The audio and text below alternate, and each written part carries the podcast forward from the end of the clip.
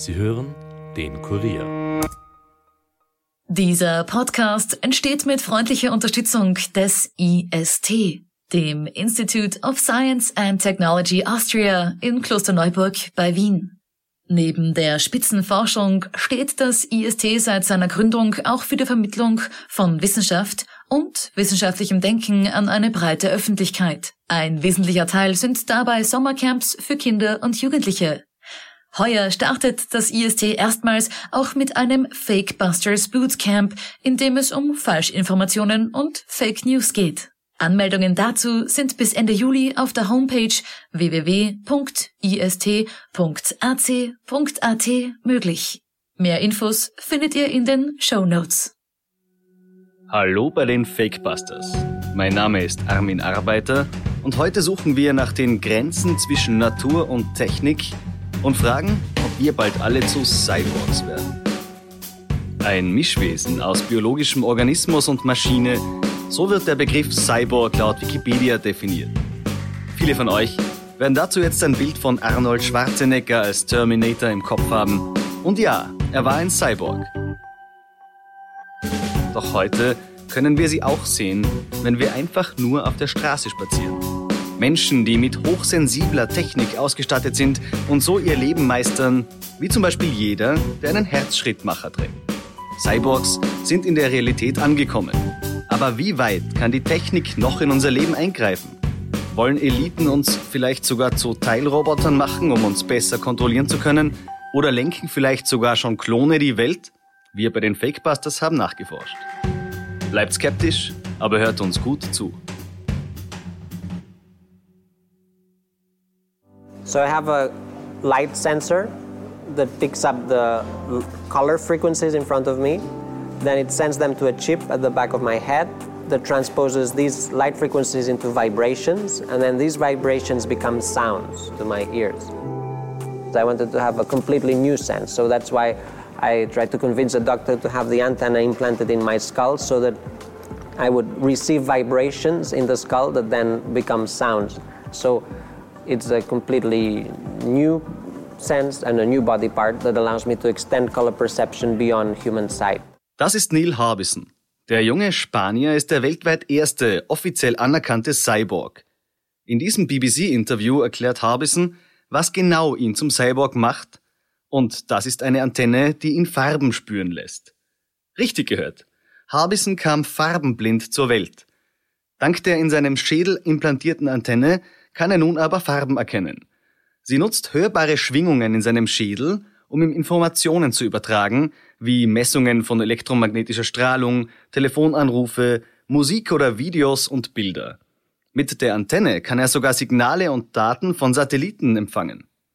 Harbison ist seit 2010 auch als Cyborg-Aktivist tätig und gründete eine Stiftung, die Rechte sichern soll und Menschen unterstützt, die ebenfalls zu Cyborgs werden wollen. Wie viele Cyborgs es weltweit schon gibt, hängt von der Definition des Begriffs ab. Offiziell ist noch nicht festgelegt, wie viel Technikanteil im menschlichen Körper stecken muss, um als Cyborg zu gelten. Definiert man den Begriff weitläufiger, dann gibt es bereits Millionen von ihnen. Herzschrittmacher, Geräte, die den Insulinspiegel von Diabetikern messen und stabil halten, Menschen, die dank Elektroden ihren Seh- oder Hörsinn wiedergefunden haben.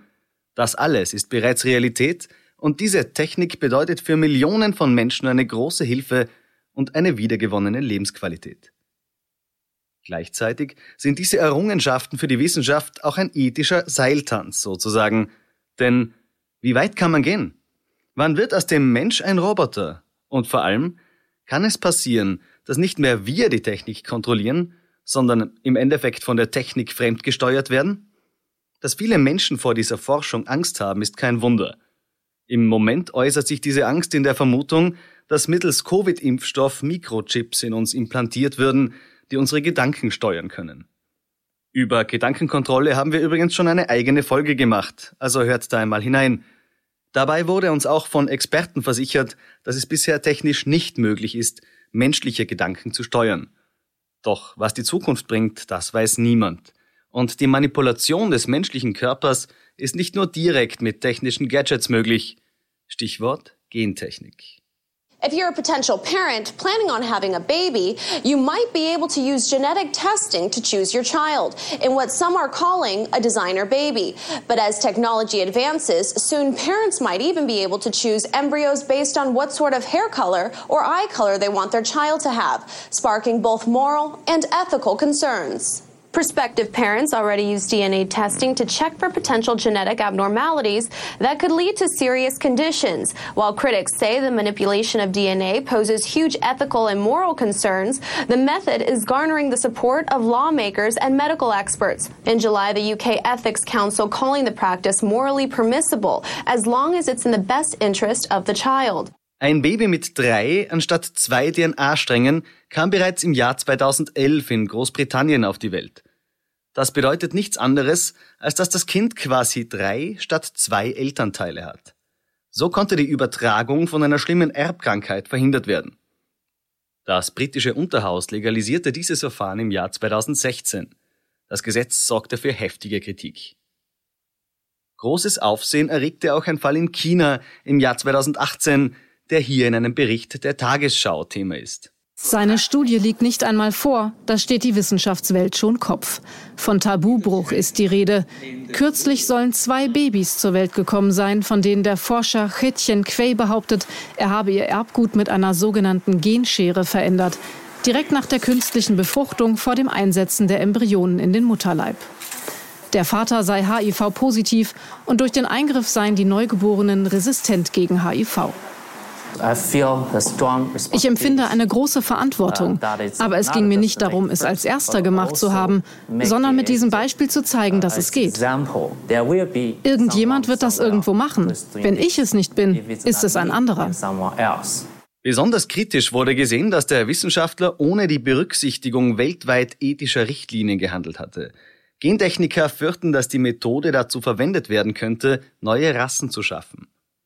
Dabei geht es aber nicht etwa nur darum, ein bestimmtes Aussehen wie die Haar- oder Augenfarbe zu bestimmen, sondern darum, ganz besondere Fähigkeiten zu züchten, wie eine sehr hohe Intelligenz oder eine brutale Kraft.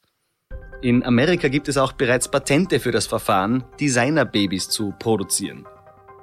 Die Verfahren, die zur, naja, nennen wir es Produktion von Designerbabys genutzt werden, ähneln jenen, die es auch zum Klonen braucht.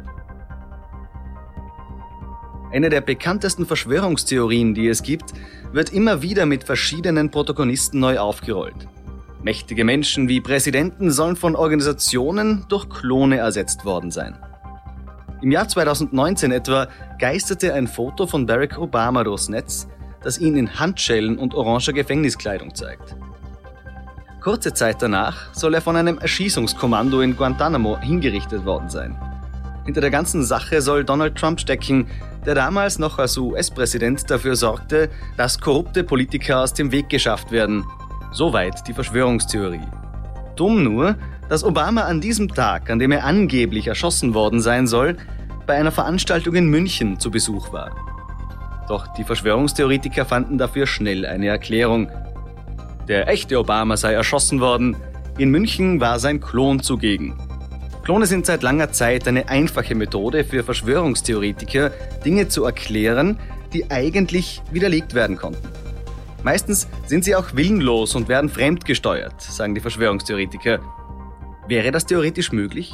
Könnten wichtige Schlüsselfiguren aus Politik und Wirtschaft durch Klone ersetzt werden? Immerhin wurden bereits Mitte der 2000er Jahre menschliche Zellen geklont. Sie wären überlebensfähig gewesen, wenn man das Experiment nicht nach einigen Tagen abgebrochen hätte. Das Ziel war es, Organe zu produzieren, um kranken Menschen damit Transplantate zur Verfügung stellen zu können, die mit ihrer eigenen DNA identisch, aber eben gesund sind. Ethisch ist es natürlich umstritten. Klonen ist aber tatsächlich möglich. Willenlos wären Klone aber keineswegs. Abgesehen davon würden sie vermutlich gleich schnell altern wie ihre Originale. Man müsste Politiker also schon als Kind klonen, um später einen identischen Doppelgänger zu erhalten. Das bedeutet, dass die Organisationen schon dann wissen müssten, wer später eine wichtige Rolle in der Welt spielen wird. Natürlich könnte man sich hier jetzt in Spekulationen verlieren und mutmaßen, dass die Wissenschaft schon mehr kann, als die Öffentlichkeit weiß. Wir belassen alle Klone also da, wo sie hingehören, nämlich in der Welt der Science-Fiction-Literatur. Aber kommen wir noch einmal zu unserem Designer-Baby zurück. Ist das Baby erst einmal geboren, muss es ja auch überwacht werden. Am besten mittels Mikrochip. So könnten die Körperfunktionen des Kindes überwacht werden und später, wenn der Spross flügge wird, mittels GPS immer sein Standort abrufbar sein. Der Traum aller Helikoptereltern. Tatsächlich werden solche Implantate bereits genützt, etwa von Menschen, die damit ihre Haustüre aufsperren können. Tatsächlich werden solche Implantate bereits genützt, etwa von Menschen, die damit ihre Haustüre aufsperren können. Doch auch Kriminelle bedienen sich dieser Technologie. Im Jahr 2015 wurde eine junge Frau in die Notaufnahme eines US-Krankenhauses eingeliefert. Dort gab sie an, einen GPS-Tracker in ihrem Körper zu tragen. Der Arzt dachte, die Frau habe eine Wahnvorstellung, doch bei der Untersuchung fand der Arzt tatsächlich einen Einschnitt, und zwar an der Seite ihres Körpers. Im rechten Oberschenkel der Frau war ein kapselähnliches Objekt, etwas größer als ein Reiskorn, implantiert worden. Die junge Frau gab an, von ihrem Freund zur Prostitution gezwungen worden zu sein. Als ihr Zuhälter markierte er sie mit einem Chip, mit dem sonst Hunde und Katzen kenntlich gemacht werden. So konnte er als ihr Besitzer identifiziert werden. Mittlerweile verhindern Menschenhändler so auch die Flucht ihrer Opfer. Kriminelle bedienen sich also schon Technologien für ihre Machenschaften. Was kann mittels Technik noch alles erreicht werden und wie gruselig sind die Fantasien? Wir haben dazu Professor Marc Köckelberg vom Österreichischen Rat für Forschung und Technologieentwicklung gefragt. Grüß Gott, Herr Professor. Grüß Gott. Ab wann würden Sie einen Menschen als Cyborg bezeichnen? Ja, in, in meiner Sicht sind Menschen immer schon äh, Cyborgs gewesen, ähm, weil wir immer Technik benutzt haben und mit dieser Technik eng verbunden äh, gewesen sind äh, unsere Gesellschaft auch ist, ist immer sehr, ähm, hat sich immer sehr auf Technik verlassen und viele kulturelle Sachen sind immer verbunden mit Technik. Also für mich in, in diesem, in dem Sinn sind wir ähm, Cyborgs. Äh, natürlich ist es so, dass wir jetzt dann in, ähm, in die letzten Jahrzehnte eine digitale Revolution haben, wo wir ähm, sehr viele äh, digitale äh, Technologien benutzen und, und, und das hat unsere Gesellschaft und uns selbst verändert. Okay, also es hat schon eine Verschmelzung von Mensch und Technik gegeben, aber doch nicht so schnell, oder? Also ist es eine Frage der Zeit, bis wir wirklich zu diesen Robotern werden, die, die so viele Leute in Fantasy-Filmen zum Beispiel sehen? Ja, ich glaube, dass wir nicht so schnell ähm, Roboter werden. Ähm, auch nicht äh, äh, ersetzt werden von Maschinen. Aber was schon passiert, ist, dass wir ähm, sehr abhängig äh, werden von Technik. Und ähm, ich, ich befürchte, dass wenn es, wenn diese Abhängigkeit, äh, dieses Cyborg äh, ähm, Wesen, äh, wenn das vermehrt, dass man dann auch, ähm, ja, wenn was falsch geht, dass dann äh, dass das Leben äh, ganz an, anders wird, äh, dass es sehr gefährlich sein kann. Ja, also ist für Sie die Technologie der Ethik voraus? Also entwickelten sich eigentlich die technischen Möglichkeiten so rasant, dass ethische Aspekte auf der Strecke bleiben? Sicher. Äh, ich denke, die Technikentwicklung ist äh, so schnell jetzt, dass, äh, dass Ethik immer ein bisschen dahinter kommt und, und äh, wir, versuchen natürlich, da, dass wir mitkommen. Wir versuchen immer die neue ähm, Techniken kennenzulernen. Ähm, aber als Gesellschaft denke ich, dass, ähm, dass da sicher ähm, ein, ähm, eine Distanz äh, besteht und dass wir echt viel mehr ähm, uns viel mehr ähm, finanziell und zeitmäßig die Mühe machen sollten, ähm, um uns damit auseinanderzusetzen mit diesen Fragen und, und auch ja, mehr Forschung und mehr ähm, ähm, äh, Policy-Entwicklung dann auch ähm, in diese Richtung äh, zu unterstützen. Ich sehe das ja persönlich schon auf dem Gebiet der Kriegsführung. Wenn man hier die Drohnen sieht, wenn man hier Waffensysteme sieht, die teilautonom oder sogar autonom agieren, Wer sind da die, die Antreiber von dieser Technologie? Mhm. Ja, also äh, es wird natürlich mit bestimmten Zielen entwickelt und man äh, fokussiert, ähm, vor allem die Medien fokussieren sehr äh, auf diese Technik an sich. Und äh, man sieht nicht immer die ganze Organisation dieser ähm, die Ziele auch in, in, in diesem Fall sind es doch die, die politisch Verantwortlichen und die äh, Militärleute, ähm, die dann, dann eigentlich die, ähm, die wichtige Entscheidungen treffen. Mhm. Ähm, und dann gibt es natürlich Probleme, wenn man diese Waffen autonom einsetzt, weil äh, die Verantwortungsfrage dann kommt. Ähm, aber bis jetzt kann man noch immer die Verantwortung zurückführen ähm, nach, nach, nach Menschen. Und das soll auch in Zukunft so bleiben, weil ähm, wenn man die autonome Waffen, wie es jetzt in die Richtung geht, ähm, wenn es so weiterentwickelt, besteht das Gefahr, dass man nicht mehr diese Verantwortung zuschreiben kann, ähm, weil jetzt, es ist jetzt so schon möglich, dass die ähm, äh, dass die, die, die, die Waffen selbst äh, Ziele aussuchen oder dass das künstliche Intelligenzsystem als solches ähm, auch richtig die, die, die Targets äh, definiert. Und äh, das ist jetzt schon möglich und wird dann immer mehr werden. Und dann kann man fragen, ja, ist das dann eine ethische Art und Weise, um, um, ähm, um Krieg zu betreiben?